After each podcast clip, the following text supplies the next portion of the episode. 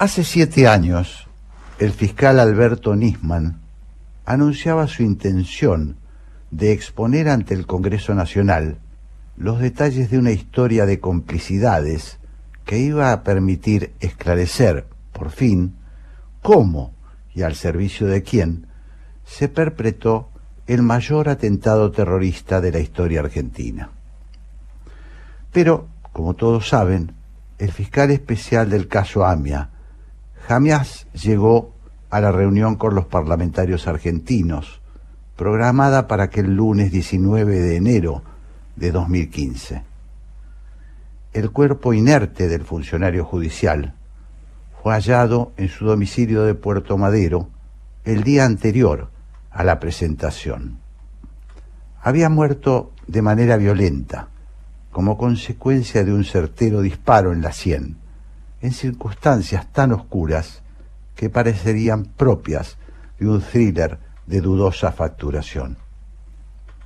El arma que disparó el proyectil había sido convenientemente provista por un empleado de la Fiscalía. La escena donde ocurrieron los hechos se convirtió rápidamente en un grotesco montaje en el que decenas y decenas de personas entraban y salían, pisaban pruebas, ensuciaban todo lo que encontraban a su paso. En fin, todo parecía improvisado, como si alguien hubiera estudiado muy bien qué se debe hacer para que nada se realizara con profesionalismo. Como se sabe, hay muchas maneras de lograr que un crimen parezca otra cosa. Una de las más efectivas es ensuciar la investigación. Lo cierto es que Nisman murió oportunamente. El miércoles pasado, el editor de Clarín, Héctor Gambini, escribió una crónica en tiempo real en la que prácticamente no utiliza adjetivos creo que es muy poco lo que se puede agregar a ese texto que se clava en nuestra conciencia como un puñal envenenado. La tituló Nisman va a morir la semana que viene.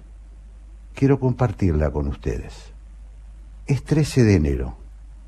Nisman volvió de Europa ayer y mañana va a denunciar a Cristina Kirchner y a su gobierno por encubrir a los terroristas iraníes que volaron la AMIA. Hay un dato en las escuchas que hacía sobre los sospechosos del atentado. Ese dato llevó a otros, y estos nuevos a otros más. Nisman no puede elegir si denunciar o no. Debe hacerlo, porque es su obligación.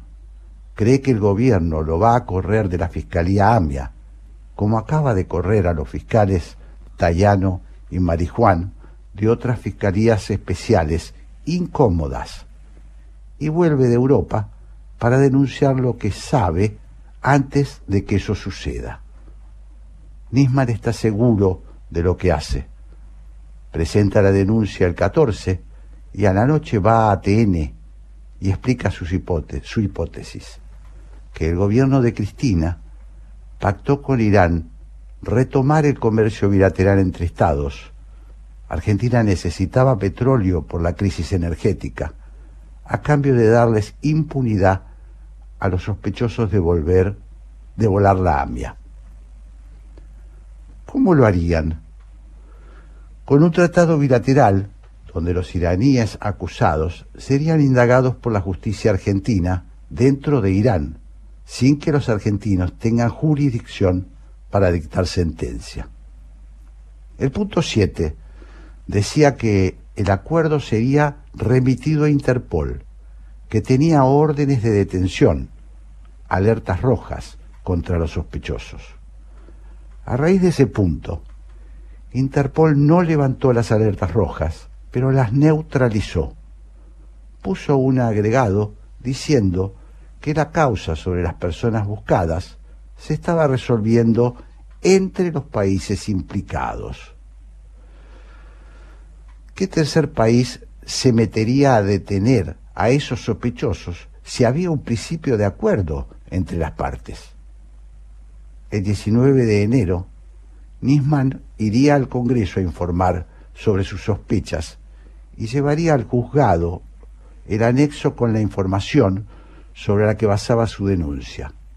19 DVDs que contenían el material de los 961 CDs con cientos de horas de conversaciones grabadas. En las 48 horas previas a eso, cuando aún nadie sabe qué tiene el fiscal contra Cristina, suceden dos cosas. Hay un incendio en la Casa Rosada, que se mantiene en secreto varios meses, y Nisman es hallado muerto. El incendio nunca se denunció a la justicia. Provocó una sobrecarga eléctrica que afectó únicamente a los equipos que guardaban los datos de 130.000 entradas y salidas desde antes del pacto con Irán hasta ese día de 2015. Todo está perdido desde entonces. Esos datos dependían de Aníbal Fernández, que mintió dos veces. Dijo que nada se había perdido, cuando se había perdido todo, y que el incendio había sido en otra fecha. Su subalterno era el jefe de la Casa Militar, Agustín Rodríguez, que respondía al jefe del ejército y de la inteligencia paralela de Cristina Kirchner, César Milani. Hoy Aníbal es ministro de Seguridad. Rodríguez es gerente de seguridad de la Casa de la Moneda y Mirani da cursos en el Instituto Patria. Al mismo tiempo en que el incendio destruía todo en la Casa Rosada, destruía los datos en la Casa Rosada, Largo Massino llevaba el arma asesina a Puerto Madero. Pocas horas después, Nisman yacía en el baño con una bala en la cabeza. Un ejército de espías de la CIDE había estado hablando frenéticamente antes de que hallaran el cuerpo, y más de 50 personas pisoteaban la escena del crimen como una manada de búfalos, según la definiría en esos días el prestigioso perito forense Osvaldo Raffo. Uno de esos búfalos era Sergio Bernis. Los espías reportaban a Juan Mena. Hoy Bernis es ministro de la provincia y Mena, Mena el viceministro de Justicia que apoya la marcha para echar a los miembros de la Corte. Como en una consagración mundial de la impunidad, ahora aparece en Nicaragua Moshen Rezai, uno de los iraníes acusados por Nisman, sobre quien sigue empezando las inofensivas alertas rojas. El gobierno argentino apoya al gobierno que lo invita y luego repudia su presencia. Tibio, tibio. La pregunta sobre cómo mataron a Nisman no debería apagarse nunca en una democracia sana. Pero el gobierno no solo no la impulsa, la esconde. Negarla no significa que no haya sucedido, ni el transcurso de siete años significa olvidar. Son datos, solo datos, que nadie confunda narración con realidad. La deuda sigue impaga y nosotros no tenemos paz. Justicia, justicia perseguirás.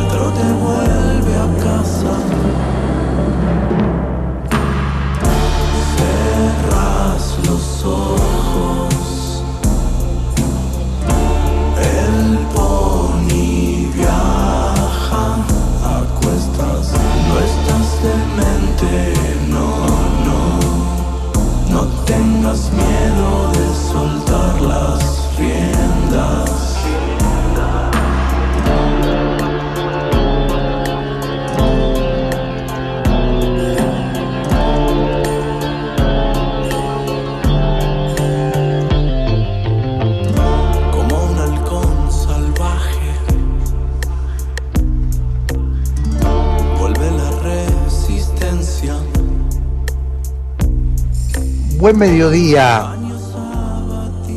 en la ciudad de Buenos Aires.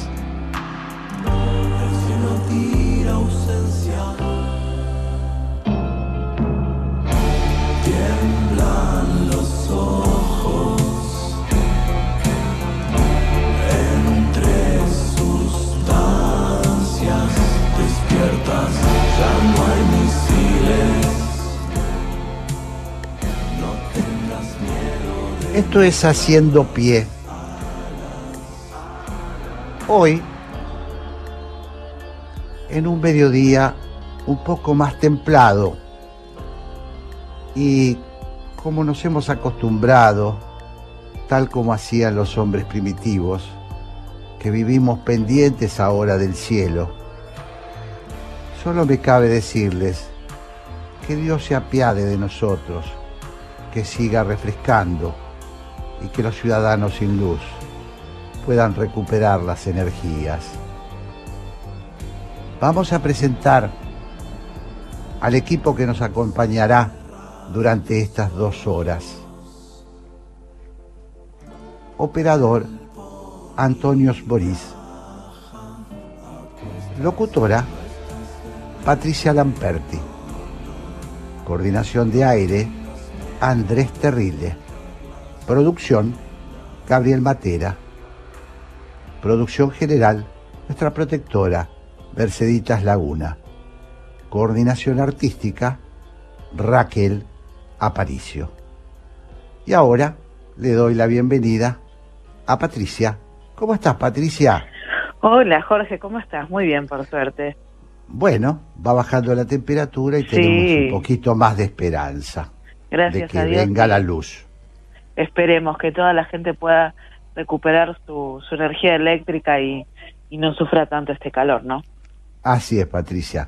Bueno, si te parece, vamos a lo nuestro. Así es, para comunicarse con Haciendo Pie lo pueden hacer a través del Twitter, en este caso puede ser arroba la y si no también el de Jorge que es arroba Jorge Sigal.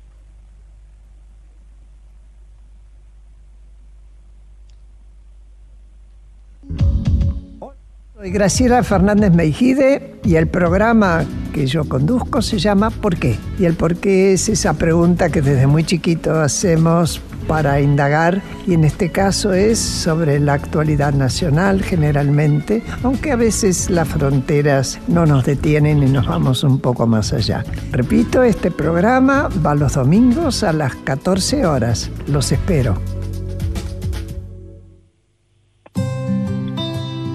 Conectate con la ciencia jugando y aprendiendo en familia. El Planetario tiene propuestas para todas las edades, que van desde actividades para armar y colorear hasta podcast de entrevistas y curiosidades astronómicas.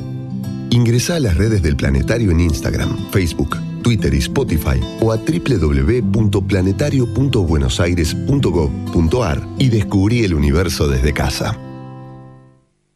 Banco Hipotecario actualizamos nuestra app para hacer tu día a día más fácil. Nuevo diseño, más funcionalidades, más información. Consulta, invertí, envía, pedí, paga con QR y mucho más. Banco Hipotecario en tu celular. Descarga la app BH y opera todos los días durante las 24 horas. Haciendo pie. Porque todas las ideas merecen ser debatidas.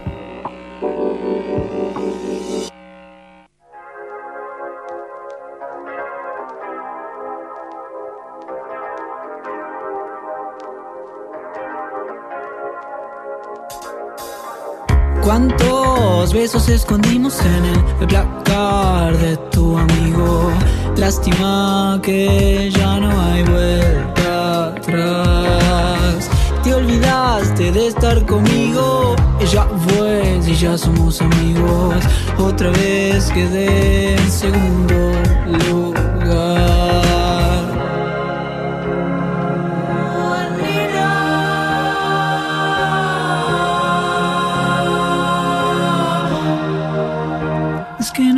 Quiero volver a verte. Si no es para complacerte y quiero verte de nuevo. Y a vos te chupa un huevo. Quiero volver a verte para que te saques las ganas. Quiero hacerlo de nuevo como en aquel enero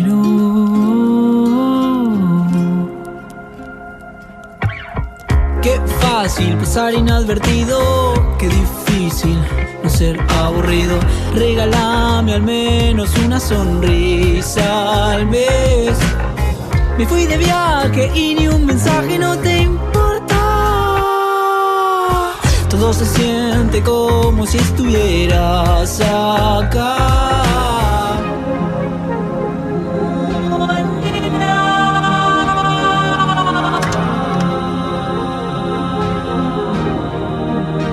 Que no quiero volver a verte, si no es para complacerte y quiero verte de nuevo.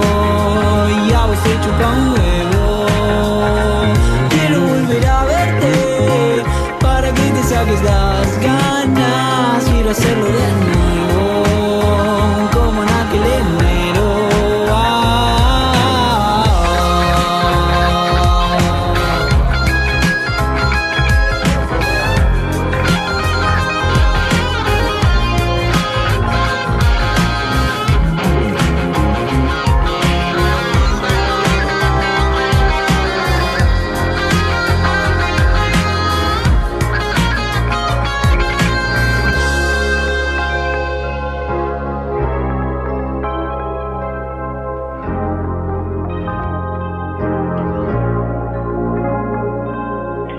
En Haciendo Pie escuchábamos a Joaco de Oro cantando Cuántos besos.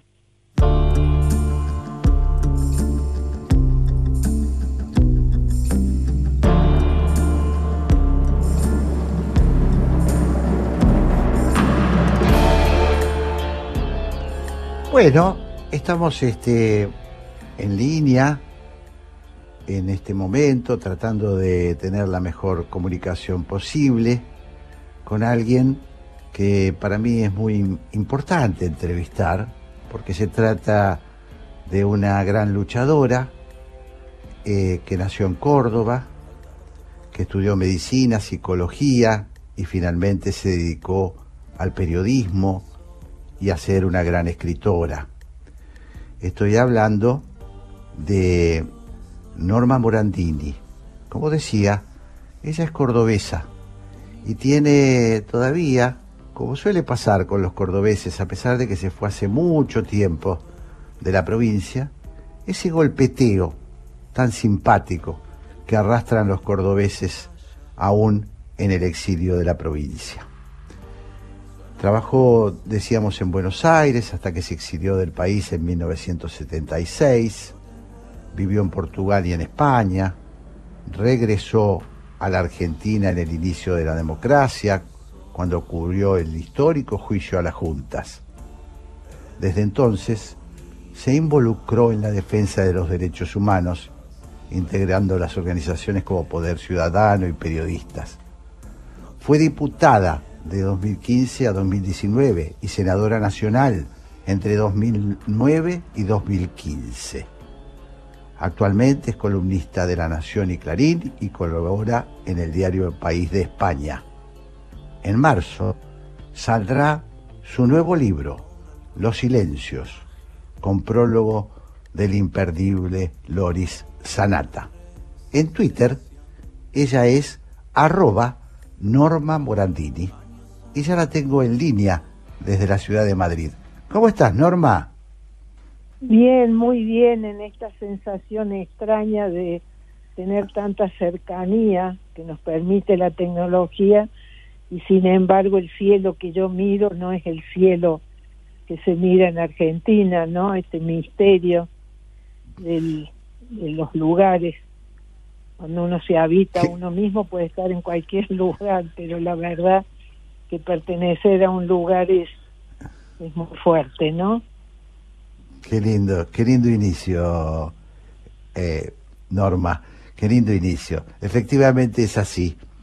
Mira, yo tengo muchos temas para charlar con vos, eh, pero voy a empezar por uno que tiene cierta actualidad eh, y que ha sucedido en Madrid, en la ciudad en que vos estás de visita, eh, y fue una, bueno, diría yo, contundente columna de Fernando Sabater, que nos toca de cerca porque tiene que ver con aquello que llamamos la grieta. Eh, Sabater escribió en el país criticando a su propio medio, cosa que nosotros tampoco estamos demasiado habituados. Eh, y habla de el divorcio que se está produciendo entre el mundo intelectual y el actual gobierno de España. Sabater eh, criticó en el país que el diario no lo haya ignorado eh, por razones políticas, que lo haya ignorado cuando presentó su nuevo libro, justamente él, columnista del país, eh, solo integral, así se llama el libro, y bueno, creo que armó una polémica que para nosotros es bastante familiar. ¿Cómo lo ves vos? Bueno, yo voy a tener que desilusionarte en el sentido de como yo no estoy en las redes, la verdad que yo no he vivido la carta de Sabater como una polémica acá, porque escucho más la radio, leo lo que se publica y con la gente con la que me veo no no es eh, no ha sido un es decir algo de impacto y además sobre todo cuando él lo primero que manifiesta es eh, por qué quienes lean este diario no van a poder leer mis columnas cuando él ha escrito todo el tiempo las columnas en el diario y uno puede reconocer porque nos pasa a todos esa pasa a mí. Yo cuando leí decías va se va a publicar mi libro que fue el, consecuencia de mi confinamiento de mi propio silencio y cuando vi en el diario La Nación que yo no estoy entre los libros anunciados ahí me dio un poquito de esposor y después digo bueno hay tantas razones por las que no puede estar o porque la editorial no lo puso, porque el diario, la gente joven ya no sabe quiénes somos los que tenemos más edad. Pero bueno, quiero sacarlo de lo personal de Sabater, claro. no puedo hablar de algo que yo no he vivido, pero sí es cierto que se reconoce acá, por supuesto, sin la virulencia y sin ese ese odio que se ha instalado en Argentina en el debate eh, público, en el debate político, ¿no? Porque pareciera que hay un divorcio entre lo que se discute en el en, en, entre la política y la sociedad que me parece que va por otro lado, ¿no? Lo que es paradójico aquí, que es lo que se le critica a la ultraderecha es un poco lo que se critica ahí al kirchnerismo, ¿no? Me temo yo que aquí están creando, así como en nuestra generación los comunistas se comían a los chicos y uno decía, no, eso es invento del imperialismo. Después nos dimos cuenta, desgraciadamente, no sé si se comían los chicos, pero sí se comían el cerebro de los grandes, ¿no? Entonces se le está dando, por temor, una centralidad a la ultraderecha y entonces hay como un, se están desdibujando las identidades políticas, ¿no? El PP eh, recuerda un poco lo que hay, este sí, pero Macri, ¿no? Es decir, cuando el argumento político está puesto nada más que en la culpa al otro, es porque hemos eludido la responsabilidad, ¿no? Y me parece que esto es lo que a mí me, me, me interesa un poco debatir entre nosotros, esa, eso, el que se ha congelado la historia, creo que no advertimos lo que ha hecho el kirchnerismo en el sentido de que nos ha impedido eh, poner un espacio entre el pasado y el futuro. Entonces hay una brecha, hay una grieta, hay un vacío muy profundo que no terminamos, no podemos llenar, porque se ha impuesto tanto un relato del pasado que impide cualquier proyección al futuro, ¿no? Hacia dónde vamos, qué queremos, cómo queremos vivir, es todo, a mí me, visto en la distancia, se me acentúa mucho esa inmediatez, esa anécdota, esa, esa imposibilidad que tenemos de parar, aquietar el ruido mental y preguntarnos qué es lo que yo pregunto y me pregunto, ¿qué nos vamos a seguir matando a perpetuidad? ¿Es esto lo que queremos? Cuando yo veo esa intransigencia de joven, no, yo eh, me preocupa más la irresponsabilidad de los adultos eh, que han envenenado ideológicamente a los jóvenes porque les están impidiendo la capacidad de pensar, ¿no? Cuando un joven repite consignas, es decir, lo está cancelando como persona, lo está cancelando con la riqueza de lo humano, que es la libertad de pensar sin andar con categorías prestadas, ¿no? Claro. Norma, un poco defraudarte con, con lo de... No, no, no, no me defraudas en absoluto porque... No, no, no me defraudas en absoluto porque lo que en realidad eh, yo quería era utilizar este, este pequeño episodio eh, eh, de Sabater para, para hablar de, de, las cuestiones de fondo, estas que vos estás empezando a, a, tocar. Quiero decirle a la audiencia, para aquellos que no lo saben, Norma Morandini es muy conocida, pero que Norma vivió una tragedia personal, que dos hermanos de Norma desaparecieron en la dictadura, y sin embargo ella, como el caso de Graciela Fernández Mejide y otras eh, luchadoras y luchadores de este país, eh, sin embargo, no entraron en esa dicotomía trágica que parece ser el gran pretexto para que no podamos hablar de los temas eh, que nos convocan hacia el futuro. Entonces, me parece que por acá va la cosa, Norma, y te pregunto concretamente si es posible entenderse entre personas que piensan de manera distinta. Si es posible, si es posible o esto va a seguir siendo así y bueno, en todo caso eso parecería poner en riesgo la propia convivencia democrática. Sí, yo sigo con esta con esta pregunta que a mí me perturba. ¿Vamos a seguir matándonos a perpetuidad? Si en Argentina hay violencia en el pasado, es decir, lo que hay que trabajar es eh, para que no haya más violencia. Esa es la gran enseñanza que nos ha dejado la tragedia del nazismo, es la gran enseñanza que han dejado los, los totalitarismos. Es decir, cuando uno hace conciencia de que tiene esto en su historia trágica, eh, la democracia es el lugar donde estas cuestiones se resuelven, de modo que es imprescindible que nos entendamos, porque en la medida que no nos entendamos, no hay democracia posible.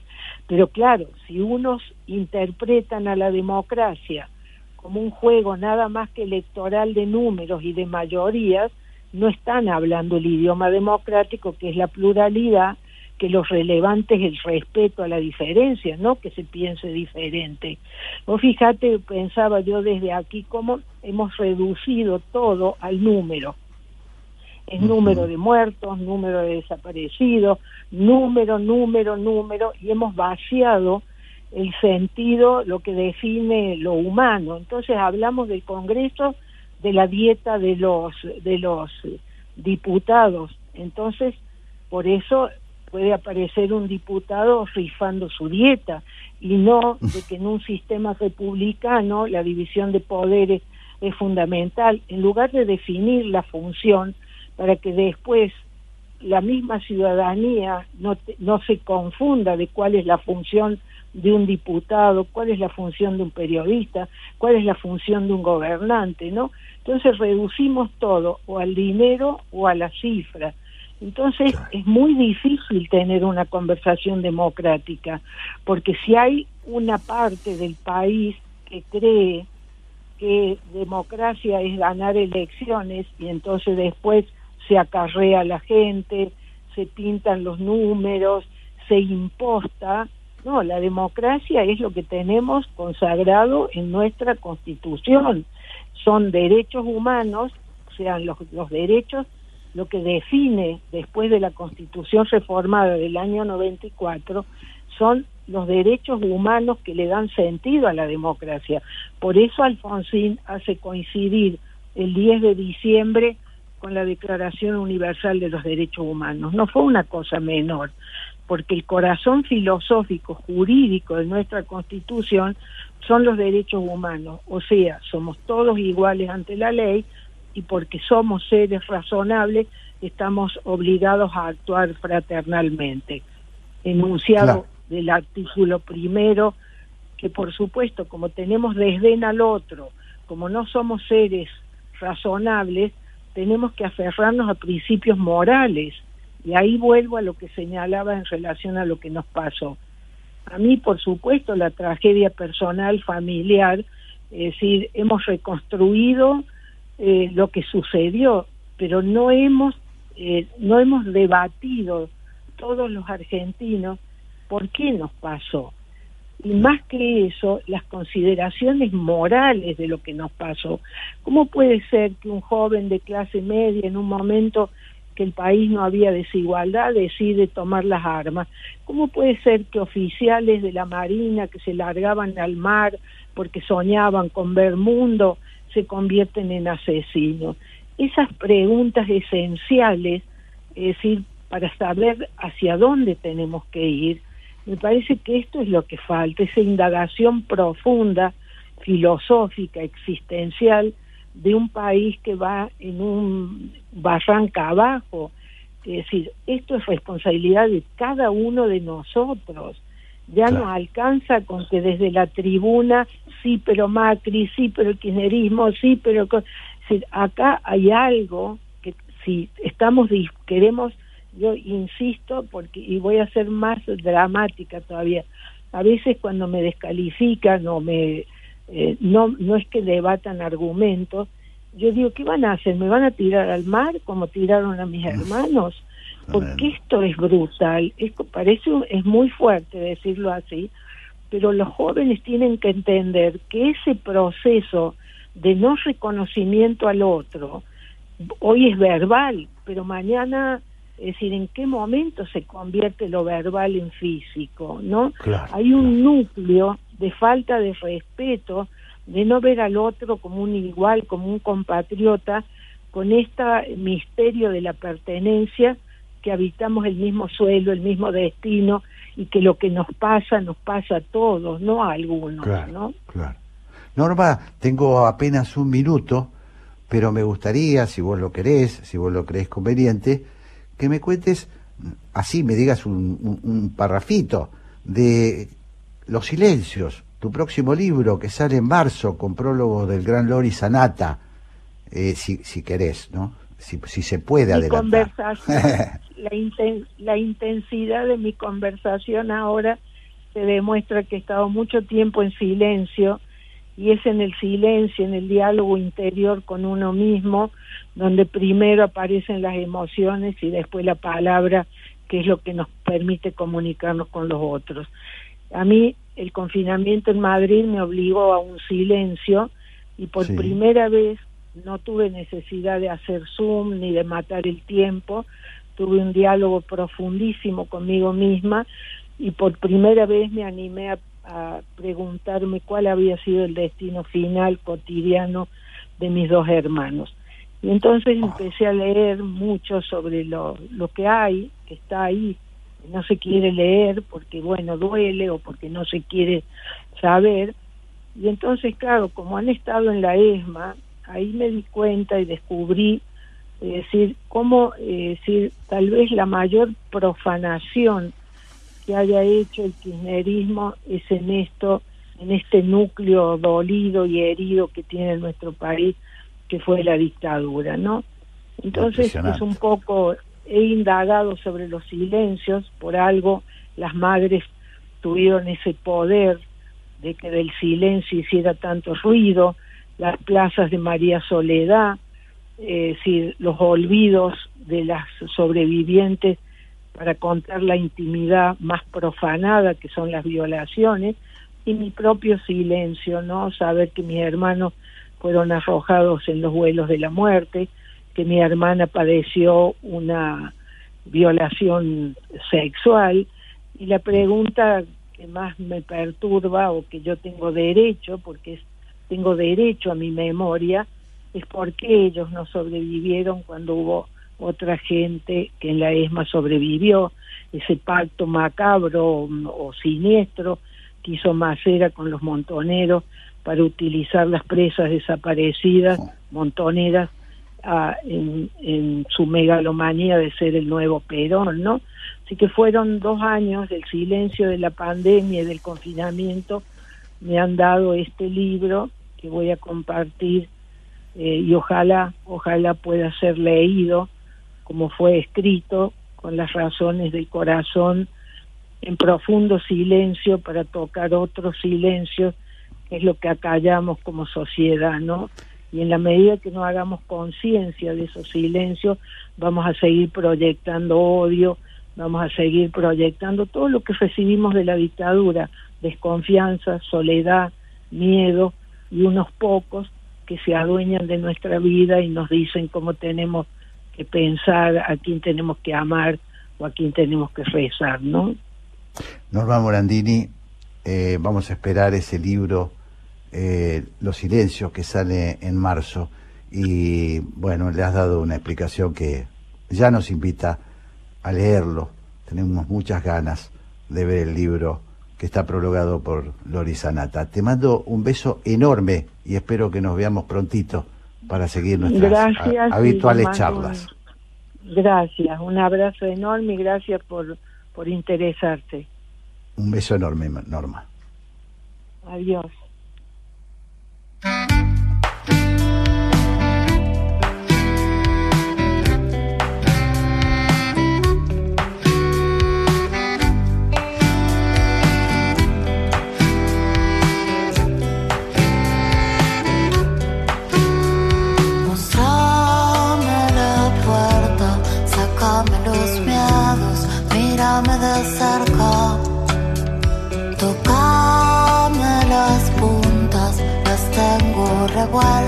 Las tengo revueltas. Y discúlpame si te miro fijamente. Es que quiere florecer la primavera. Quedo flotando ese perfume en el ambiente,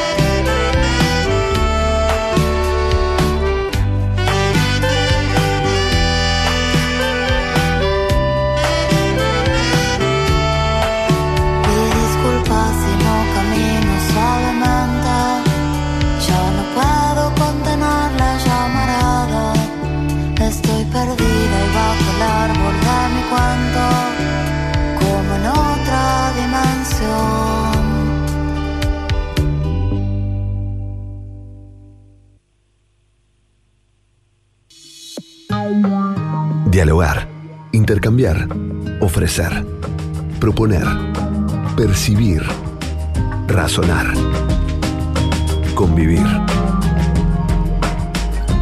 Haciendo pie, buscando el consenso en el disenso. Con Jorge Sigal.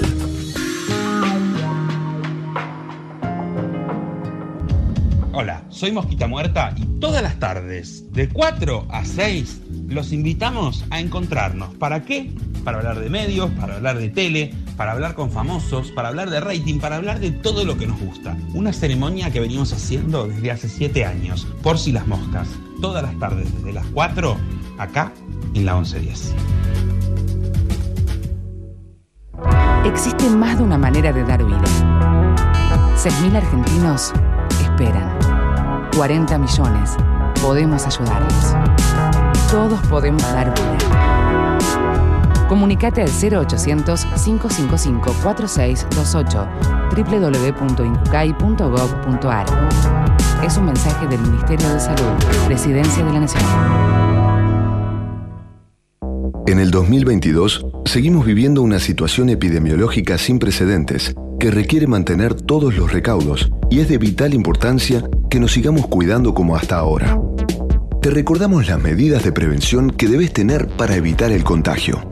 Mantén la distancia entre personas. Si te reunís, elegí las reuniones en espacios abiertos. Usa el tapaboca cubriendo desde el mentón hasta la parte superior de la nariz, en lugares cerrados y con aglomeraciones de personas. Ventila correctamente los espacios. Higieniza regularmente tus manos. No compartas tus utensilios. Testeate de manera preventiva siempre que corresponda. Desde la 1110 te pedimos que no te olvides de mantener estos protocolos que ayudan a protegernos y proteger a los demás. Respetemos las medidas de cuidado y los protocolos. Sigamos cuidándonos entre todos. Dialogar, argumentar, definir, compartir, contrastar, atender, convivir. Haciendo pie, buscando la armonía de la disparidad, con Jorge Sigal. Eh, a mí cada vez que me preguntan de cómo diriges a los actores o me hablan de la dirección de actores, digo, pero a cada uno de una manera. O sea, si cada ser humano es una especie animal di- distinta. Hay gente que es delicado hablarle de más, que les metes en un jardín y en un problema tremendo, y otros que necesitan eh, una serie de cosas. Hay actores que con dos palabras ya está, que no les tienes que explicar nada, que te lo pueden explicar ellos a ti perfectamente, ¿sabes? Entonces eso, cada uno, cada uno es cada uno, ¿no? Y-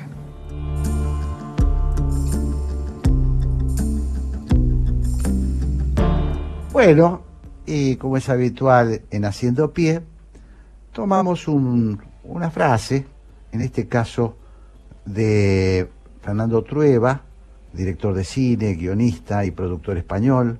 Fue ganador de- del Oscar a la mejor película extranjera en 1993 por su film Belle Époque. Pero es un puente para presentar a, en este caso, una actriz, directora y profesora de teatro. Se formó principalmente con Nora Mosenko, con Ciro Sorsoli, con Guillermo Agnelli. Bueno, tiene una larga formación con Mauricio Cartún. Eh, y en este momento la puede ver, se la puede ver en el teatro, en la vida extraordinaria de Mariano, de Tenconi, en la sala Timbre 4, y dirigiendo también la obra Precoz, a partir de un libro de Ariana Arwis, los jueves y viernes en la sala Dumont eh, 4040. Eh, ella en Twitter es arroba Lorena Vega 2010 y la recibo ya mismo. Hola Lorena, un gusto. Hola, gracias por invitarme, un gusto para mí. Al contrario. Bueno, lo escuchabas a Trueba, lo escuchábamos a Trueba sobre esta singularidad de cada actor y las distintas formas de sacar lo mejor de cada uno. Vos sos, estás en los dos lados, este, directora y sobre todo actriz, ¿no? Tengo entendido. Pero bueno, me gustaría saber este, cómo, cómo ves esta, este concepto que daba Trueba. Y a mí me gusta mucho porque creo que eso constituye que se siga trabajando en el arte teatral eh, desde hace tanto tiempo, porque justamente ver la actuación en cada cuerpo es ver siempre un acontecimiento diferente, una obra diferente, por más que sea la misma obra.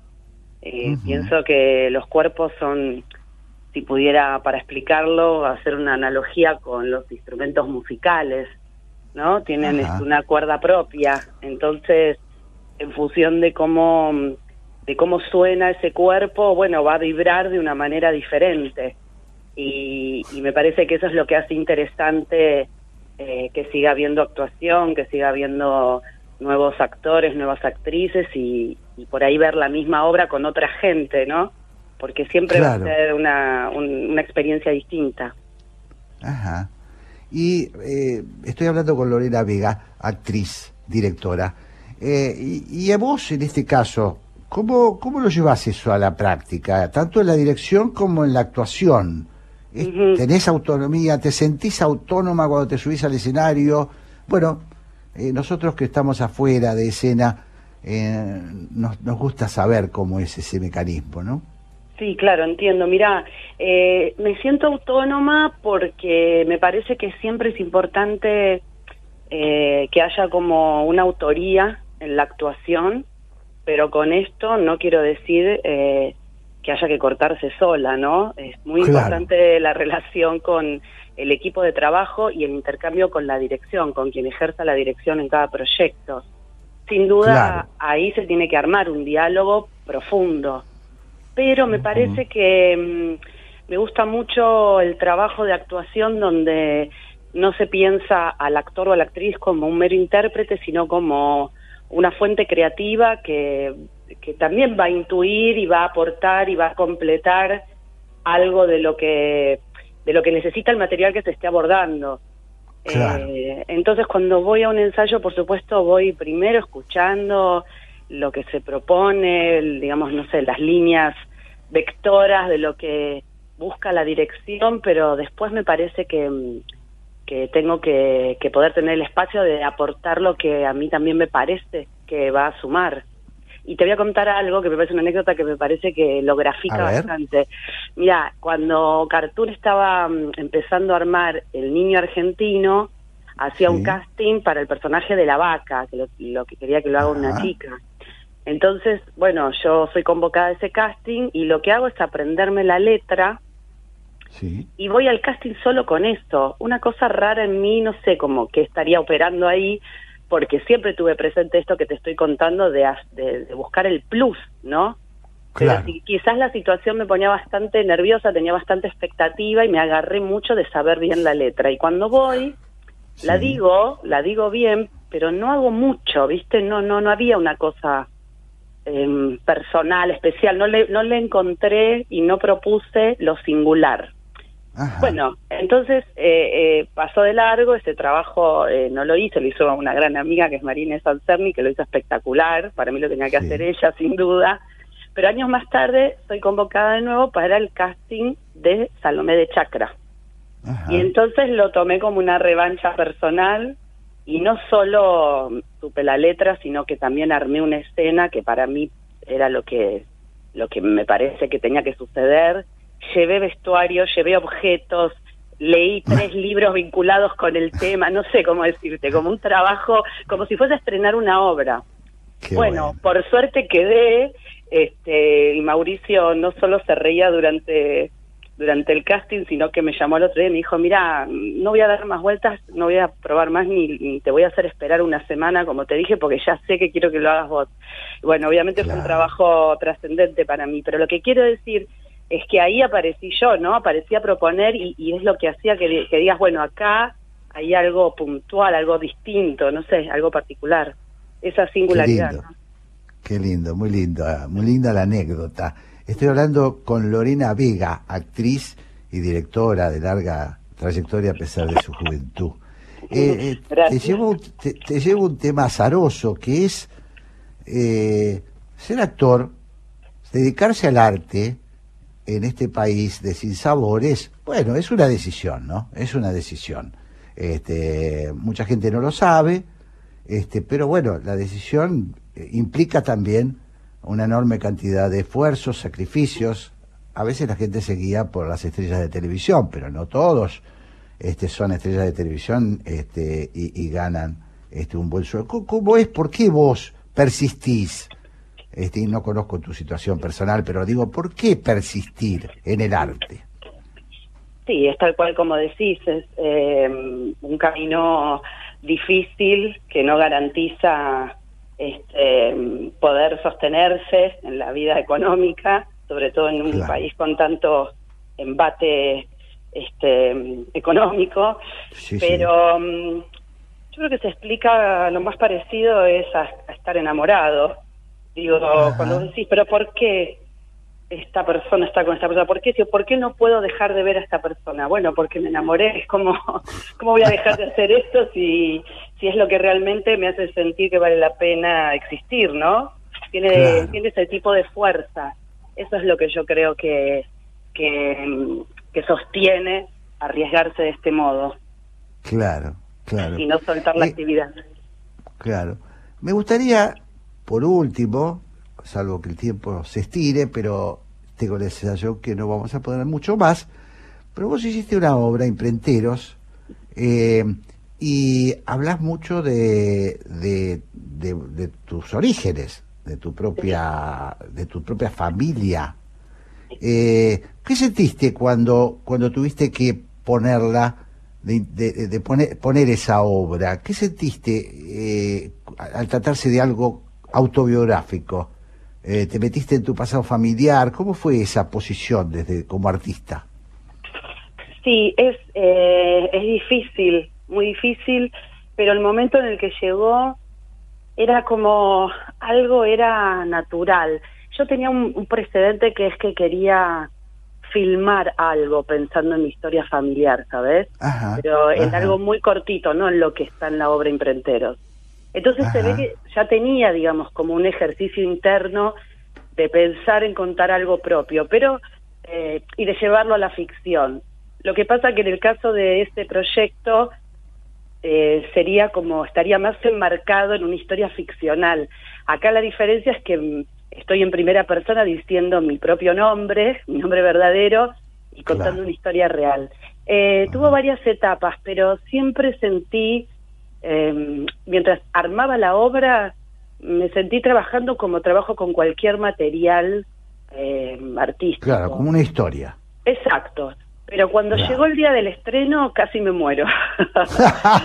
Claro. Tenía unos Todas las emociones encima. Sí, sí. Y una de las cosas que pensaba era, bueno, tenía mucho temor al ridículo, eh, tenía miedo que mi familia sienta vergüenza, Claro. eh, temía que esas cuestiones más personales, más internas de la familia sean una incomodidad en el grupo familiar. Y por el contrario, pasó todo lo, lo opuesto. Estaban ¿no? todos chochos, felices. Sí, claro. sí, mucha felicidad y mucha eh, modificación, mucho recambio en la manera de mirar y de nombrar las cosas de- hacia adentro de la familia. Sí, bueno. así que la verdad es que ha sido muy reparador. Lorena Vega, actriz, directora, decime en un segundo eh, dónde está tu obra y este, así los oyentes pueden ir a, a verlo, dónde estás interpretando, ¿no? Quiero Sí, decir. Y- estoy sí. actuando en La Vida Extraordinaria, que está en Timbre 4. Y estamos sábados, domingos y lunes, un día interesante también. Este, se pone lindo, así que pueden venir los lunes. Después Buenísimo. estoy dirigiendo Precoz, como vos contabas, eh, que es Sí. este, una adaptación de la novela de Ariana Harwick, y eso es jueves, viernes y sábados en Dumont 4040. Y ahí actúan Julieta Díaz y Tomás Wick. Espectacular. Y es una Además, adaptación por- de Juan Ignacio Fernández. Sí, es hermosa la obra. Qué bueno, qué bueno. Bueno, Y, eh, y Prenteros, Sí. te digo lo último, ya que hablamos Sí, de dale. Prenteros, el 1 de marzo va a estar en Timbre 4. Es una única función. ¿cómo trabaja Lorena Vega? Impresionante. bueno, te, te mando un beso enorme, muchísimas gracias y mucha merde en Besos todos para estos vos eventos. y gra- gracias por el espacio. Un beso. Al contrario. Detrás de toda gran ciudad hay una gran radio. La 1110, Buenos Aires, en la radio.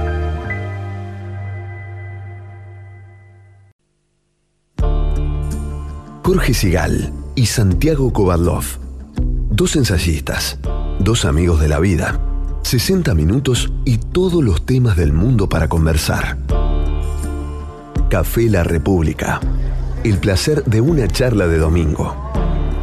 Bermud, política, filosofía, poesía y lo que venga. Café La República. Un lugar para encontrarse. Por la 1110. La radio pública de Buenos Aires.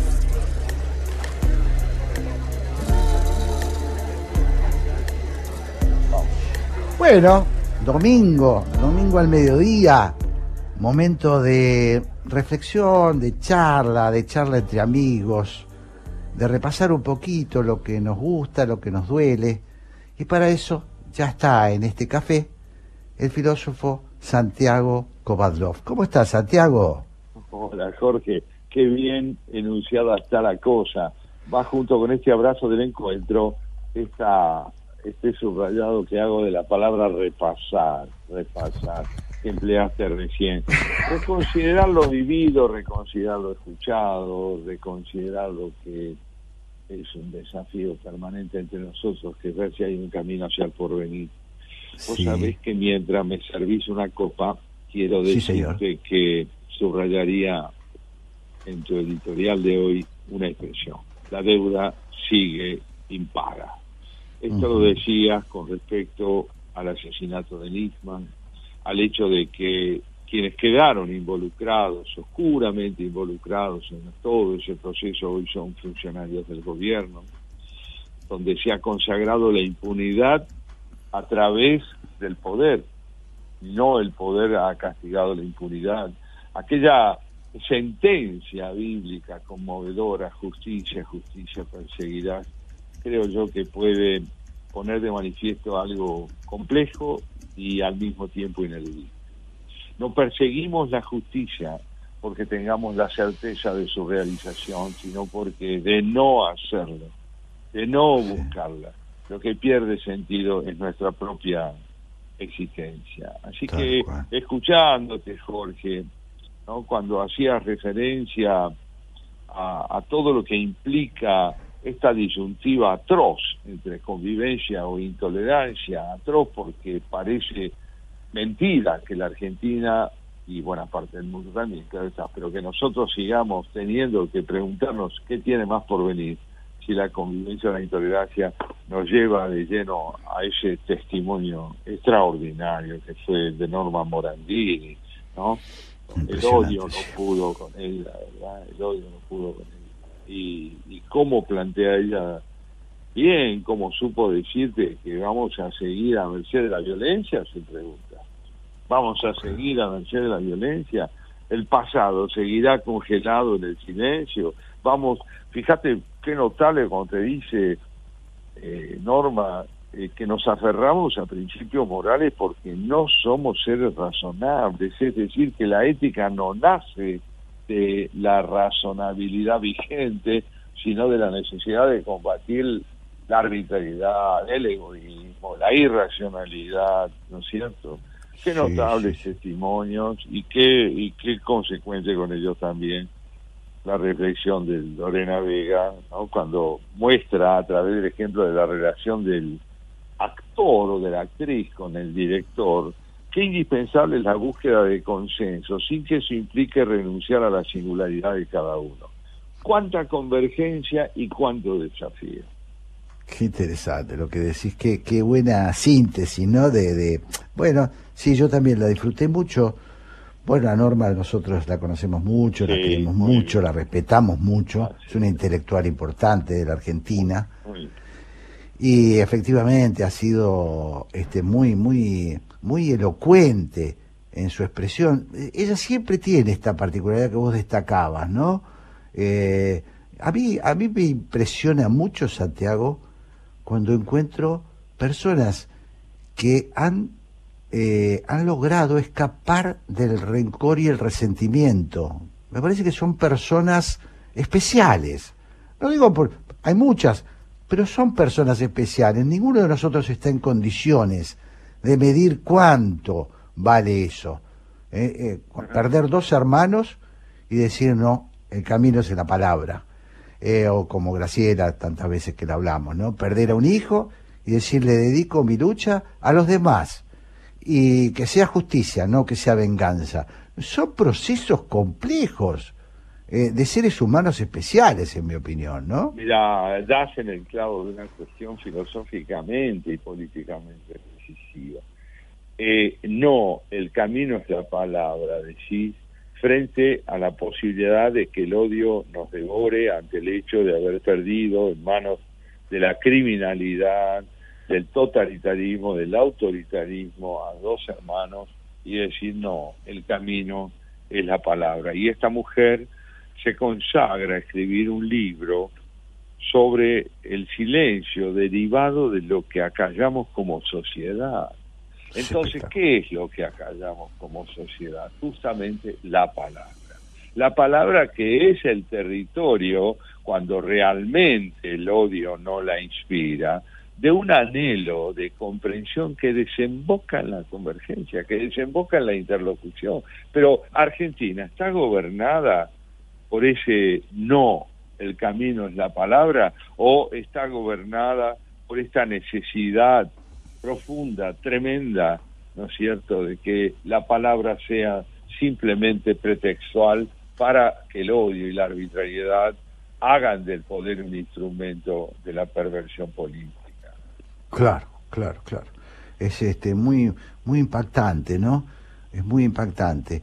A veces me pregunto si esta gente que nos da que nos da semejantes ejemplos eh, de, de, bueno eh, de, grandeza, de grandeza, de grandeza, sí, sí, sí, sí.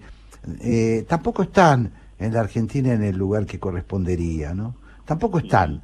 Digo, muchas veces he escuchado, bueno, algunos por protagonismo propio, por prepotencia de prepotencia de buen sentido, ¿no? Por, prepotencia de la palabra, como es el caso de Graciela, eh, que, Graciela Fernández Mejida me estoy refiriendo, eh, bueno, que ha logrado, bueno, abrir este, esos espacios, pero muchas veces, eh, muchas veces le prestamos, le deberíamos prestar más atención, como bien vos decís, ¿no? A este tipo de reflexiones. Este, más atención, más atención.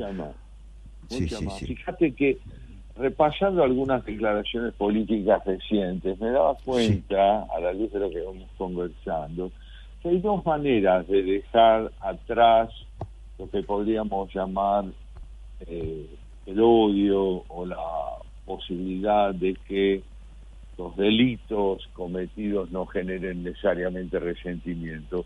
Una de ellas es hipócrita, que consiste en subestimar la magnitud de los delitos cometidos y entablar con quienes los llevaron a cabo un diálogo que presuntamente es búsqueda de consenso, pero que pasa por alto la mm. justicia. Es decir, que subestima la magnitud del delito en nombre, se supone, de un contacto, de una convergencia, de una búsqueda de consenso. Y la otra es entablar el diálogo, haciéndole lugar a lo sucedido, pudiendo poner sobre la mesa esa palabra que nombre lo ocurrido para que la justicia, la justicia vuelva a hacerse oír.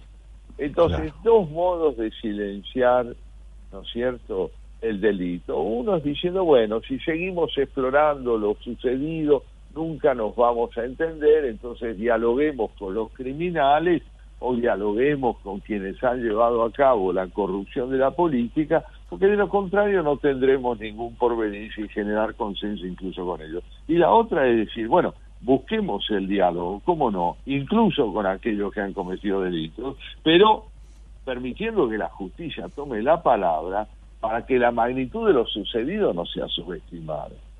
Claro, claro.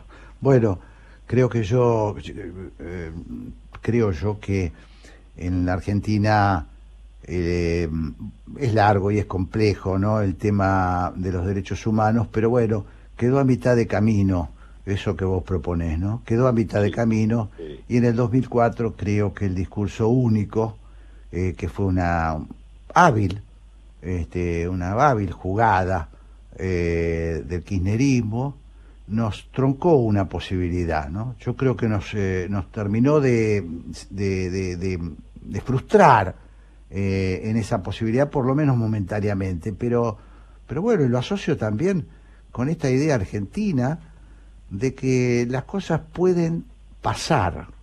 Por ejemplo, el caso Nisman. Esto que tan bien describía, a mí me impactó mucho la nota de Héctor Gambini en, en Clarín, porque vos viste que él no opina. Él no opina. Hace una pequeña radiografía de hechos. Tac, tac, tac. Y vos decís, vamos a vivir con esta hipoteca, vamos a vivir con esta, ¿podemos vivir con esta hipoteca guardada en el placar? Ahí está, en los términos de Norma Mondani, Mondani, Moratini. eh, el pasado congelado no destroza el porvenir. Claro. no lo destroza, no impide que tengamos futuro, porque el futuro tal vez no sea lo que aún no sucedió. El futuro debería ser de alguna manera ese horizonte que abre la resolución de los conflictos pendientes con el pasado. Si no hay resolución del conflicto pendiente con el pasado, el futuro es repetición, fatalmente repetición. Y al recordar el caso Nisman, ¿qué estás recordando? Y estás recordando algo que Gambini decía muy bien.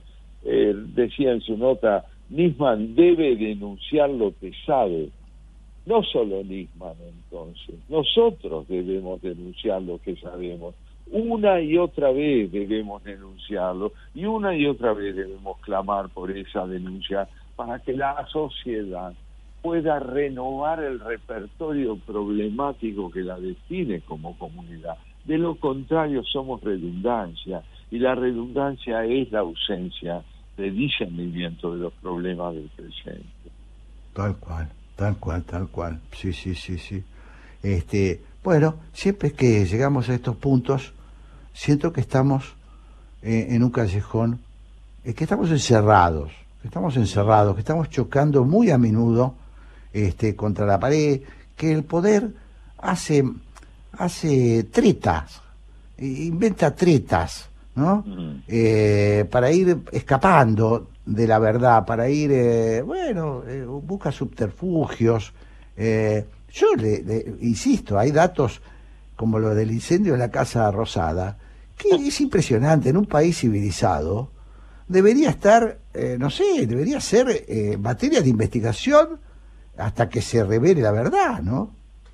Sí, es una opción por un concepto de lo político en la que el delito no está vivenciado como un acto de destrucción de la nación, sino como un acto de preservación de la nación en manos de quienes entendiendo el poder de la forma que lo hace, corrompen la idea de comunidad, corrompen la idea de nación, corrompen la idea de sociedad. Fíjate vos el desafío que todo esto implica para una oposición que cada día más se postula como llamada a gobernar en el año 23. ¿Cómo mm. puede todo este repertorio de problemas que estamos mencionando no ser parte de una cartera de trabajo, digamos así, de un mapa de labores, de un programa de gobierno, ¿no? Donde más allá de todo lo que en el orden económico y laboral adeuda el poder a la Argentina y a la justicia, ¿cómo puede todo esto no ser parte de una política de Estado eh, por parte de una oposición que sabiéndolo no debe transigir para que esta deuda que llamaste en tu editorial deuda impaga sea por fin, si no saldada de manera absoluta, encaminada progresivamente hacia su solución. Yo estoy totalmente de acuerdo, Santiago, convencido de que para eso la agenda de la oposición, la agenda de trabajo de la oposición hacia el futuro debe incluir eh, nudos, nudos a desatar, no todos a la vez, pero nudos a desatar, este, porque si no, es lo que hizo en la, y por algo perdura en nuestra, en nuestra cabeza el fundador de, de esta etapa democrática, fue Raúl Alfonsín, que tuvo dos nudos, derechos humanos y la guerra de Malvinas, ¿no?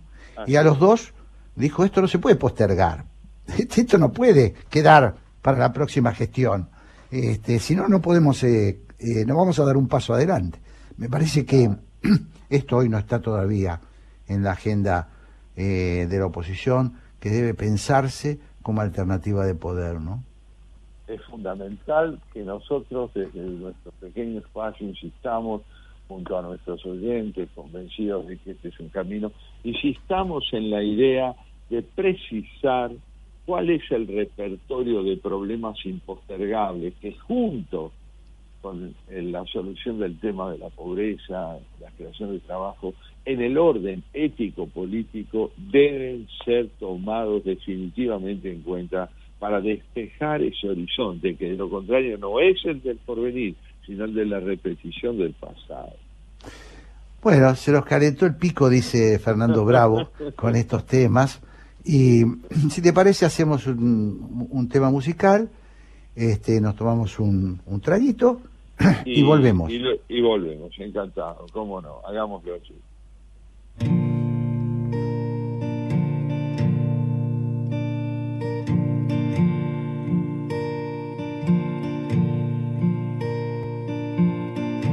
Trato de recomponer mi historia y aunque hay partes que podrías ver, la verdad fue escrita en las sombras. Sucede así una y otra vez. Me llamaste muy de madrugada. Yo escuché al viento ser detrás mientras definías el desprecio. Me dije que podría hablar, pero hay cosas que no hay que contar.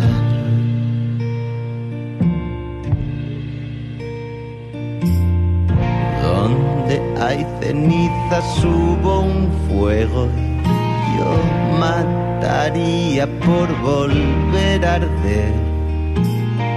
Hoy mi voz es un tartamudeo que ni yo consigo entender. Dices que hay ciertas conversaciones que prefieres no tener jamás. Bien, por mi perfecto han sido años de hacerme loco y de callar ciertas cosas que no hay que contar. Jamás, jamás.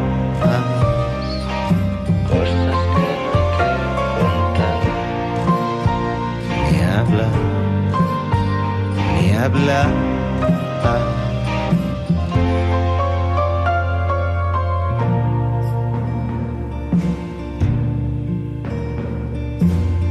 Yo agotaba tu precioso tiempo. Tú querías largarte de allí. Condujimos horas en silencio. Todo el camino hasta Madrid.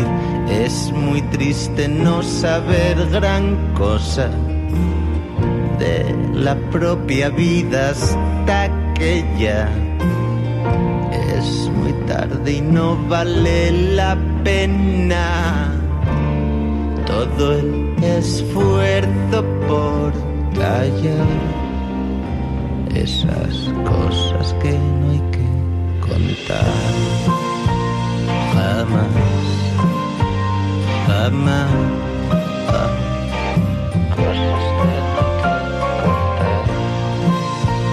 ni hablar ni hablar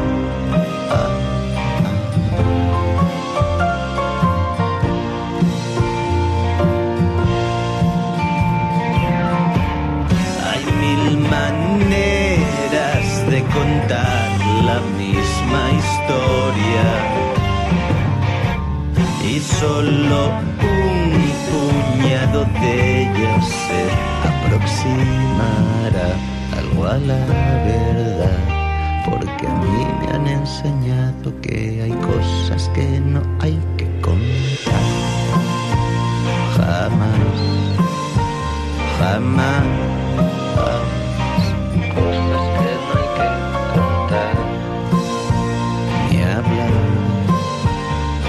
Ni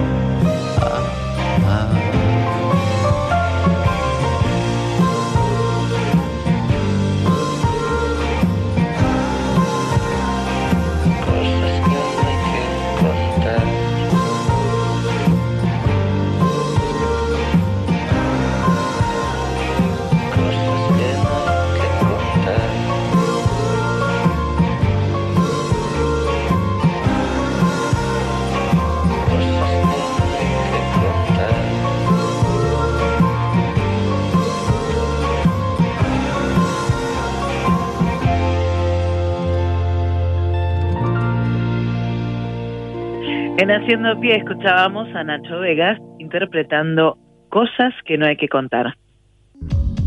Hola, soy Ezequiel Fernández Murs y con Andrés Burgo y con Alejandro Wall hacemos Era por Abajo, los viernes de 20 a 22. Era por Abajo es un programa de deportes y el deporte es nuestra gran excusa para hablar de la vida.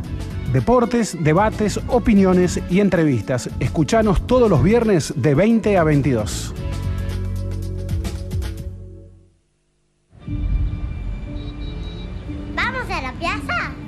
Mi amor, vamos. ¿Falta mucho? No, es ahí cruzando. Mamá, quiero ir a los juegos. Dale, pero dame la manito para cruzar.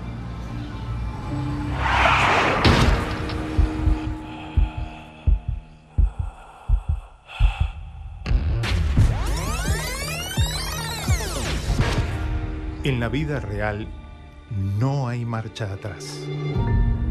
Dale al peatón su prioridad, en especial en esquinas y sendas peatonales.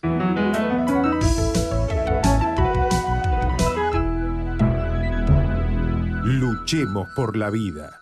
En Telecom queremos que todas las personas puedan hacer un uso positivo de la tecnología y descubrir las oportunidades del mundo digital. Conoce más sobre nuestros cursos y talleres gratuitos en digitalers.com.ar.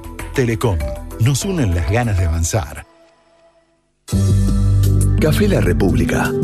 La hora de la tertulia entre amigos en Haciendo Pie. Con Jorge Sigal y Santiago Kubalov.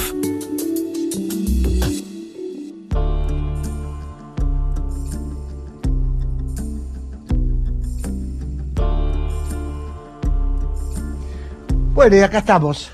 Este, señor, qué lindo aquí tema, ¿no? estamos. Oh, apasionante, complejo. Fíjate qué unido está al deber, digamos, que creemos nosotros que se instala en el horizonte de la oposición con respecto a todo lo que implica lo conversado con Norma Morandini, la referencia profunda a esta necesidad que el silencio derivado de lo que ya, de lo que acallamos como sociedad sea explicitado para bien de un porvenir posible del país, con otro tema y con otra deuda que está muy unida a las políticas de Estado indispensables en líderes, la enseñanza de la historia, Jorge. La enseñanza de la historia, ¿cuál es el hilo conductor? Que en un país como el nuestro, afectado por los problemas que estamos describiendo, ¿cuál es el hilo conductor, me pregunto, que debe seguir la transmisión de la historia, del pasado, sobre todo en el nivel secundario, que es donde la ideología hoy parece empeñada en manipularlo todo y que nos convoca también a recordarle a la dirigencia política que desde un modelo alternativo eventual de poder tiene que generar en el campo educativo un concepto de la enseñanza del pasado que permita justamente descongelar, para seguir con los términos de norma, descongelar el pasado y presentarlo en toda su complejidad. Claro, claro, sí, tal cual. ¿Y vos qué, qué, qué idea se te ocurre respecto de esto?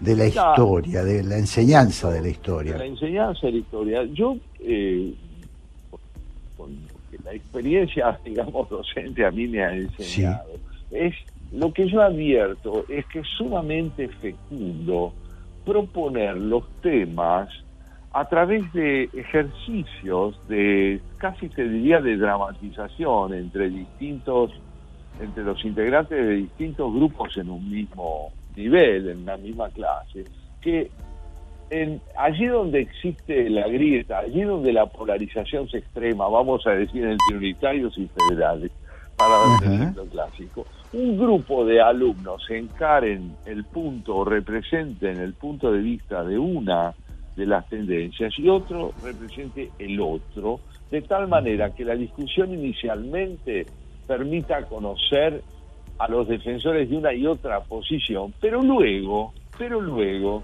se produzca el proceso inverso, es decir, que quienes defendían una eh, eh, posición determinada pasen a ser voceros de la otra. Y de esta manera se aprenda a entender qué es lo que se juega por detrás de las posiciones cuando son inflexibles, cuando no admiten la discusión de sus propios presupuestos y que el alumnado, a través de la habilidad con que los profesores procedan, vayan descubriendo que la necesidad intransigente de ser inequívocos culmina fatalmente en la relegación del derecho del otro a ejercer o a desempeñarse como vocero de un punto de vista que quiere ser oído también. Claro.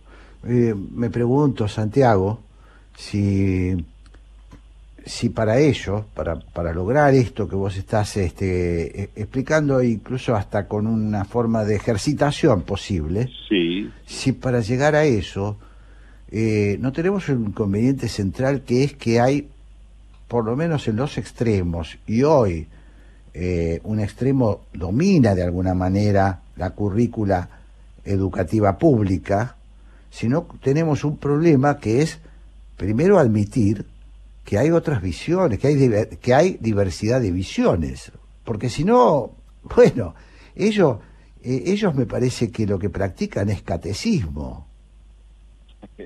Eh, absolutamente. Por eso, justamente, creo que un proyecto de educación alternativa en lo que hace a la enseñanza de la historia tiene que Sí. partir de este diagnóstico que acabas de formular acerca de que donde la ideología tiene la única palabra disponible, fatalmente el camino del aprendizaje no es el de la libertad, sino el de la sumisión.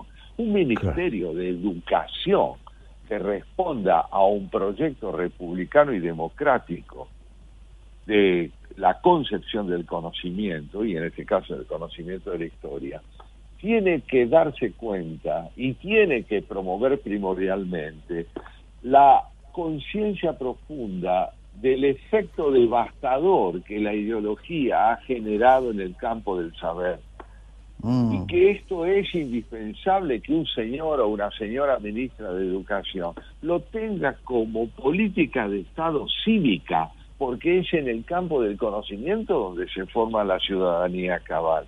No hay duda que lo que estás diciendo es el problema medular que hay que enfrentar, pero ¿lo sabrá quien gobierne o seguirá concibiendo la currícula como un repertorio de temas que se pueden abordar con la inocencia propia de quien no ha comprendido que ha hecho de la Argentina un país detenido en la repetición.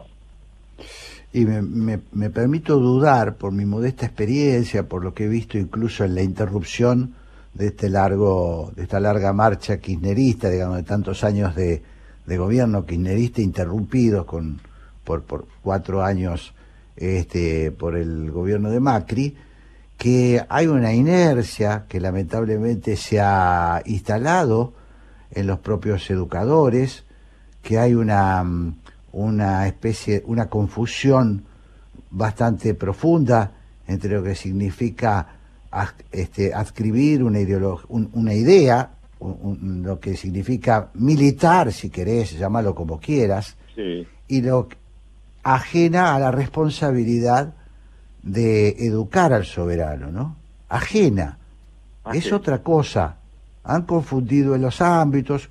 Hay mucho brutal. También debo decirte que no es solo este que también hay un problema de ignorancia, ¿no? Es decir, me parece a mí que hay un problema de que claro. hemos sido invadidos también por mucha por mucho bruto, ¿no? Sí, sí, por la celebración de la ignorancia como un recurso en la difusión de las ideas. Fíjate vos que el reemplazo del debate de las ideas por las consignas es un síntoma acabado del empobrecimiento del pensamiento.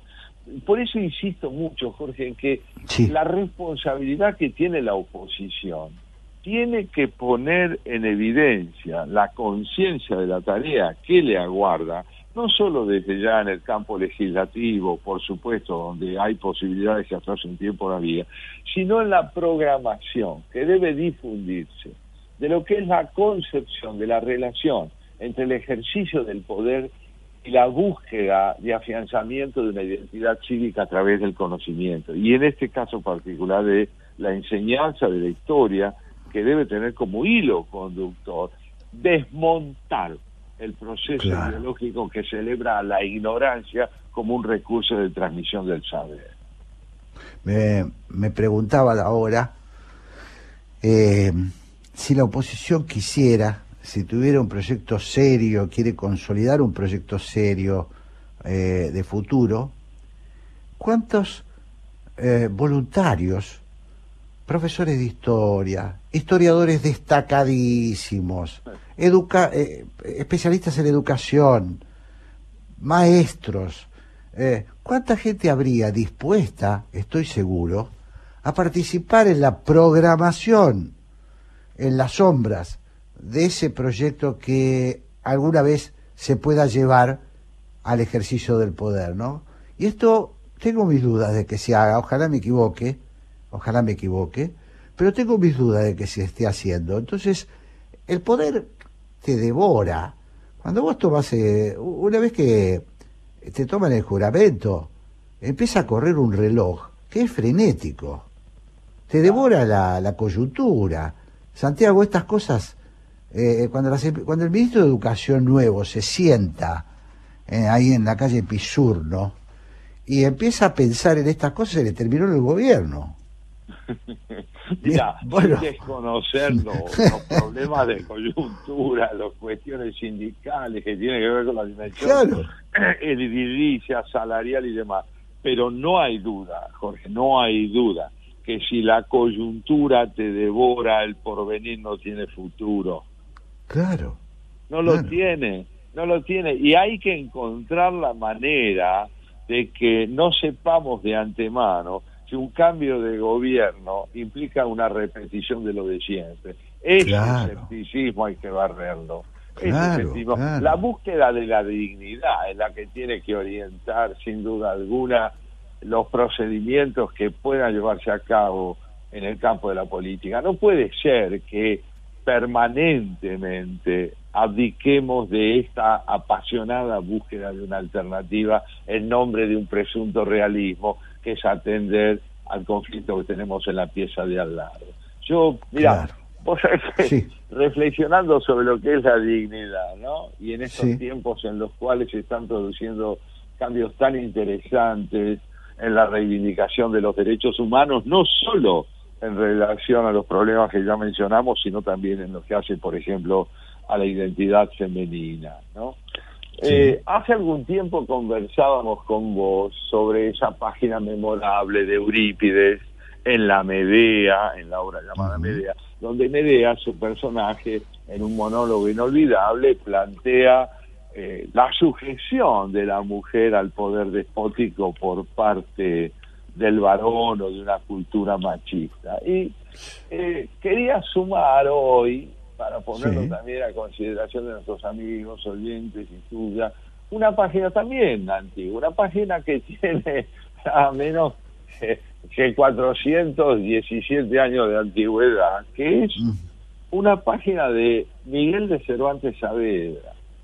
Y vos Ajá. sabés que en el, sí, en el Quijote de la Mancha, en el capítulo 14 del Quijote de la Mancha, de la primera parte del Quijote, Cervantes cuenta un episodio de una inmensa actualidad, como enseguida vamos a ver a través de la lectura, que es que habiendo fallecido, suicidándose, un personaje que enamorado de una mujer hermosísima se vio desdeñado, según él dice, según él dejó dicho por ella, y, y suicidándose dejó además constancia de que no podía soportar la idea de no significar nada para esa mujer. Bueno, en el entierro de este personaje, eh, al que asisten por otra parte el Quijote y Sancho, eh, se lleva adelante un largo discurso por parte de un amigo de este personaje que se ha suicidado, cuyo nombre es Grisóstomo, quien se ha suicidado,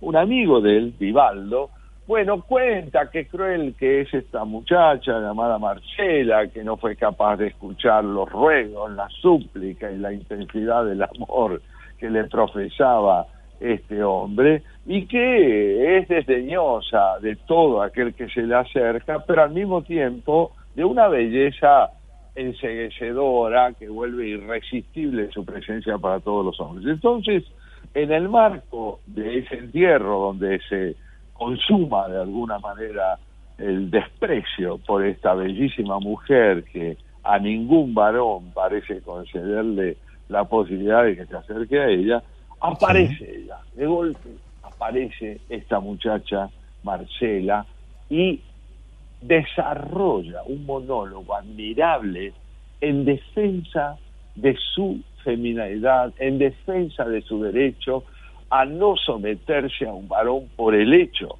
de que éste la demande, sino que sin el sentimiento de correspondencia amorosa. No tiene obligación alguna de entregarse a un hombre ni de someterse a sus pedidos de acercamiento, puesto que entiende ella que una debe eh, y puede elegir. ¿Querés escucharlo? Pero estoy ansioso por escuchar. Así dice, mira. Comienza entonces con la, el acercamiento de esta muchacha y vamos a oír la prosa de Cervantes. Y queriendo leer otro papel de los que había reservado del fuego del difunto, este amigo Vivaldo, lo estorbó una maravillosa visión que tal parecía a ella, que improvisadamente se les ofreció a los ojos. Y fue que, por cima de la peña donde se cavaba la sepultura, pareció la pastora Marcela tan hermosa que pasaba a su fama, a su hermosura. Los que hasta entonces no la habían visto, la miraban con admiración y silencio y los que ya estaban acostumbrados a verla no quedaron menos suspensos que los que nunca la habían visto.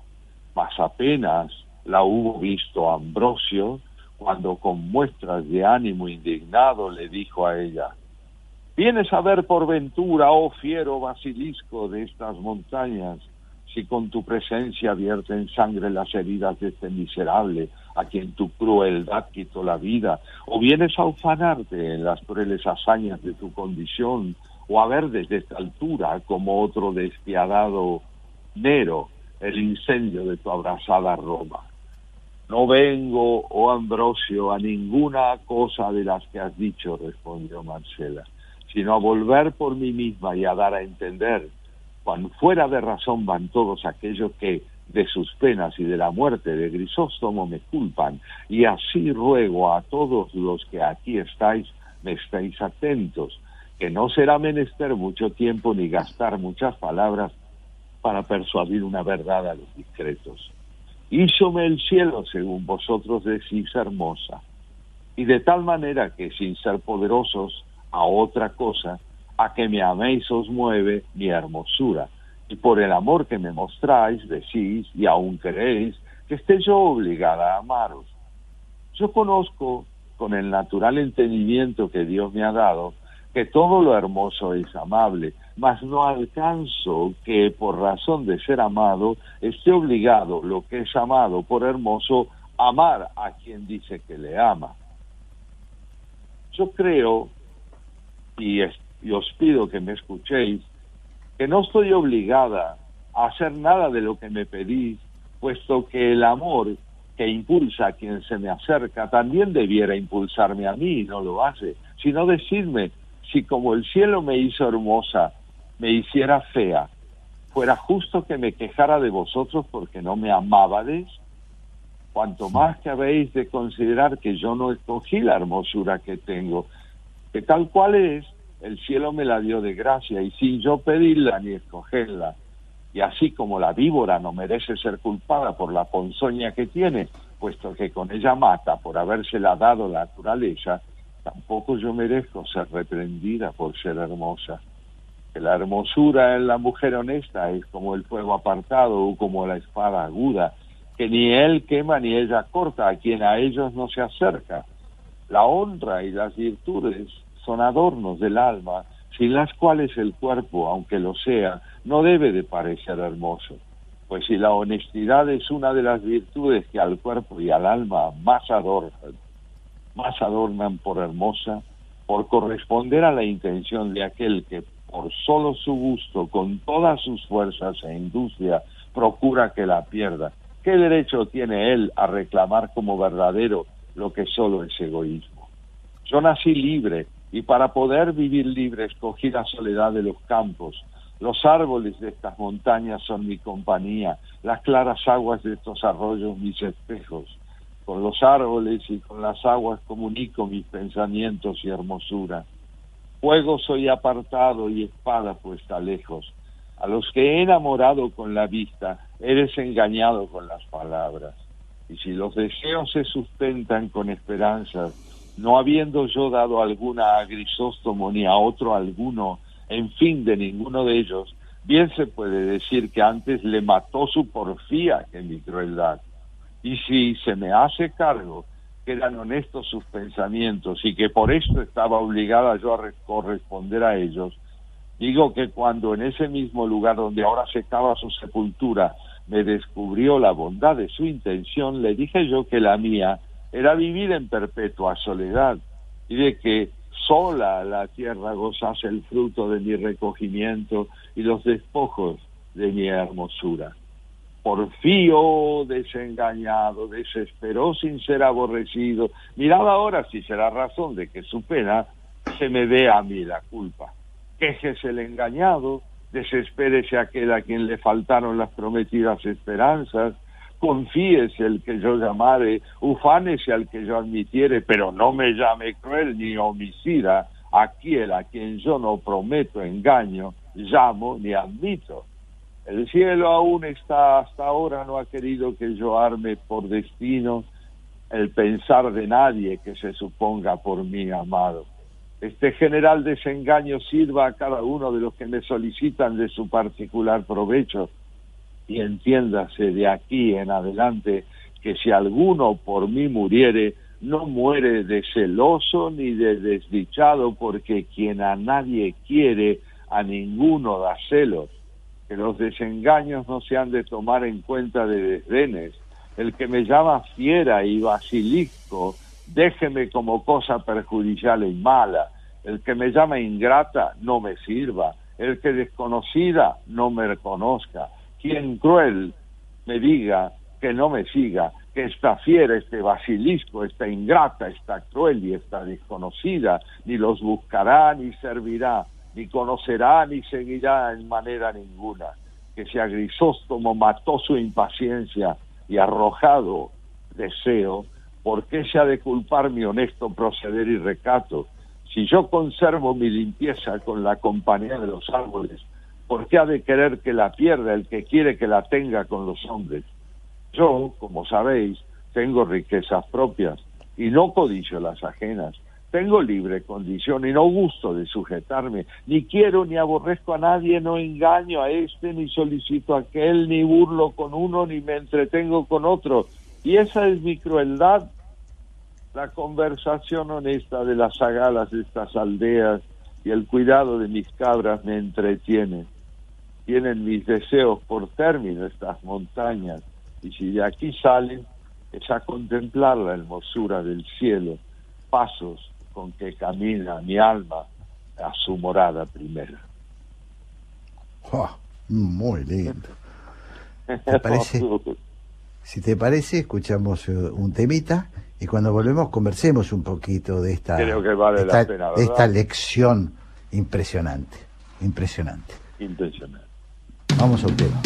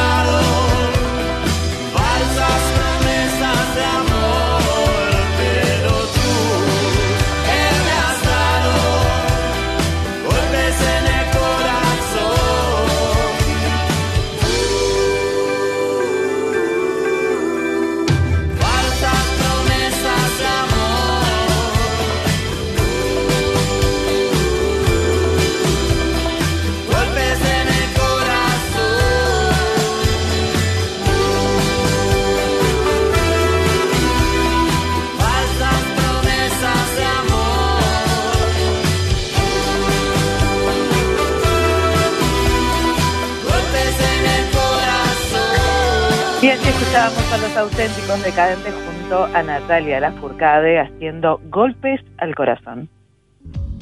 Hola, ¿qué tal? ¿Cómo están? Mi nombre es Gustavo Noriga, conduzco Preferiría no hacerlo de lunes a jueves de 22 a 24 acá en la 1110. Es un programa que hace una exaltación de lo inútil. Se llama Preferiría no hacerlo porque no queremos hacer la agenda de todos los días, entonces hablamos de libros, cine, música, conversamos, hablamos de cosas intrascendentes, la exaltación de lo inútil. En estos días de aislamiento social es importante cuidarnos entre todas y todos. Si vos o alguien que conoces sufre violencia de género, llámanos al 144 las 24 horas los 365 días del año. Estamos para ayudarte. Cuidarte es cuidarnos. Buenos Aires Ciudad.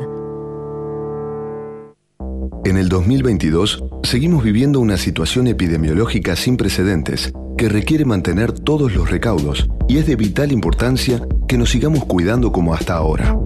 Ante la escalada de casos en estos meses de verano, la ciudad adelanta la aplicación de la tercera dosis de vacuna. Para recibir esta tercera aplicación no necesitas empadronarte de nuevo. La ciudad se contactará con vos a través de los canales brindados en el momento en que te empadronaste la primera vez. Te recomendamos consultar regularmente esas vías de contacto y confirmar tu turno ni bien recibas la confirmación. Toda la evidencia muestra que la tercera dosis aumenta el nivel de inmunidad significativamente. Vacunate para cuidarte a vos mismo, pero también para cuidar al resto. Desde la 1110 te pedimos que no te olvides de mantener estos protocolos que ayudan a protegernos y proteger a los demás. Respetemos las medidas de cuidado y los protocolos. Sigamos cuidándonos entre todos. Café La República. Jorge Sigal y Santiago Kovadlov conversan en la Radio Pública de Buenos Aires.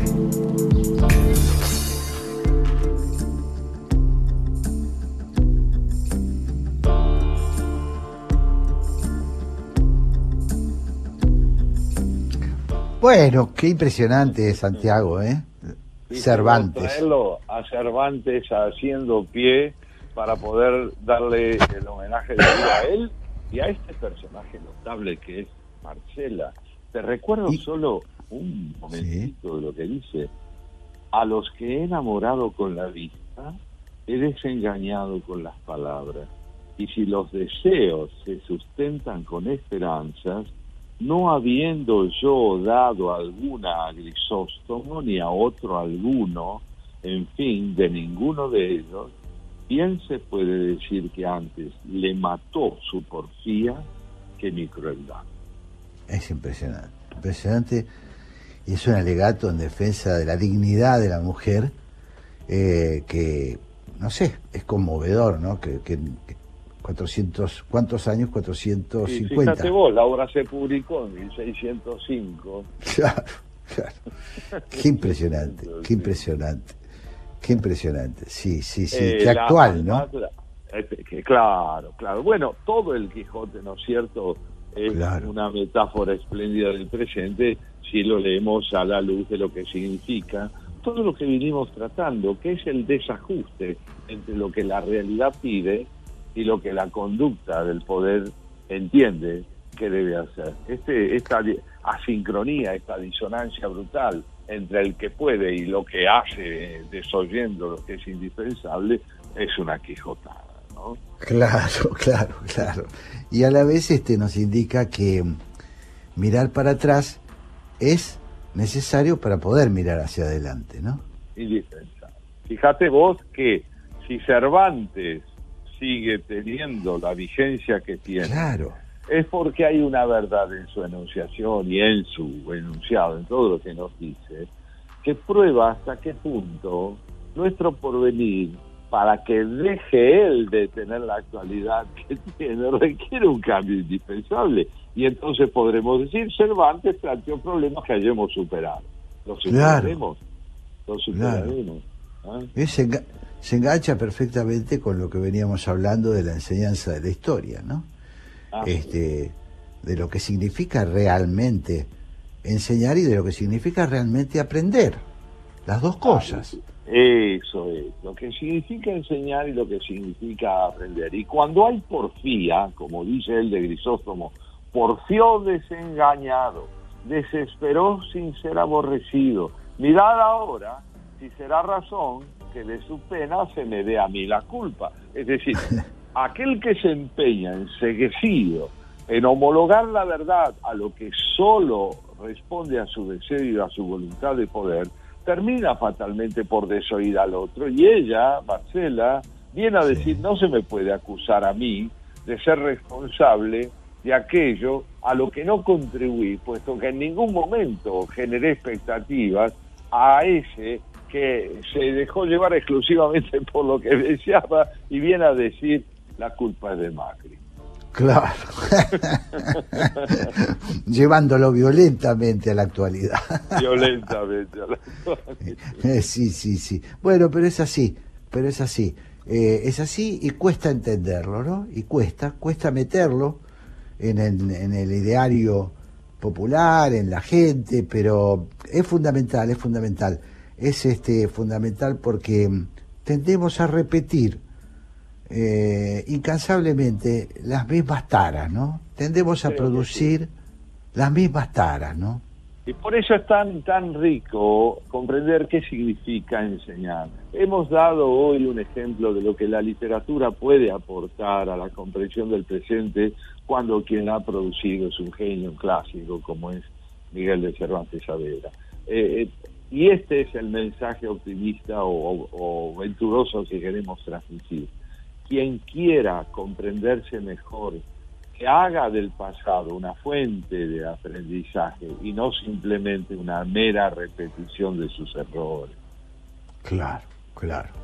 Bueno, es este muy, muy, muy impactante, me parece la. Y tendríamos para, para hablar horas, estoy seguro, porque la Argentina está cruzada por estas, por estos dramas, ¿no? Cruzada, Creo, cruzada. sí, cruzada, I- incluso cruzada. con dificultades para aprender de su pasado reciente, ¿no? Incluso bien, para toda La cerrar. charla con Norma lo mostró. Toda la charla con Norma lo mostró. Fíjate que ella ha dicho, lo reitero, el silencio derivado de lo que acallamos como sociedad es la fuente de nuestro paz. Así es. Bueno, si te parece bien, Santiago, se nos ha ido el tiempo, teníamos un mucho más para hablar, pero bueno, lo dejamos para el próximo domingo. El próximo domingo, Claro. claro que sí. Y este, Así es. salud entonces y a nuestros oyentes el deseo de que las temperaturas sigan siendo eh, clementes con nosotros. Tal cual. Te mando un gran abrazo, Un gran Santiago. Nos- Nos encontramos el domingo, ¿sí? Así sea, hasta pronto. Chao. Chao.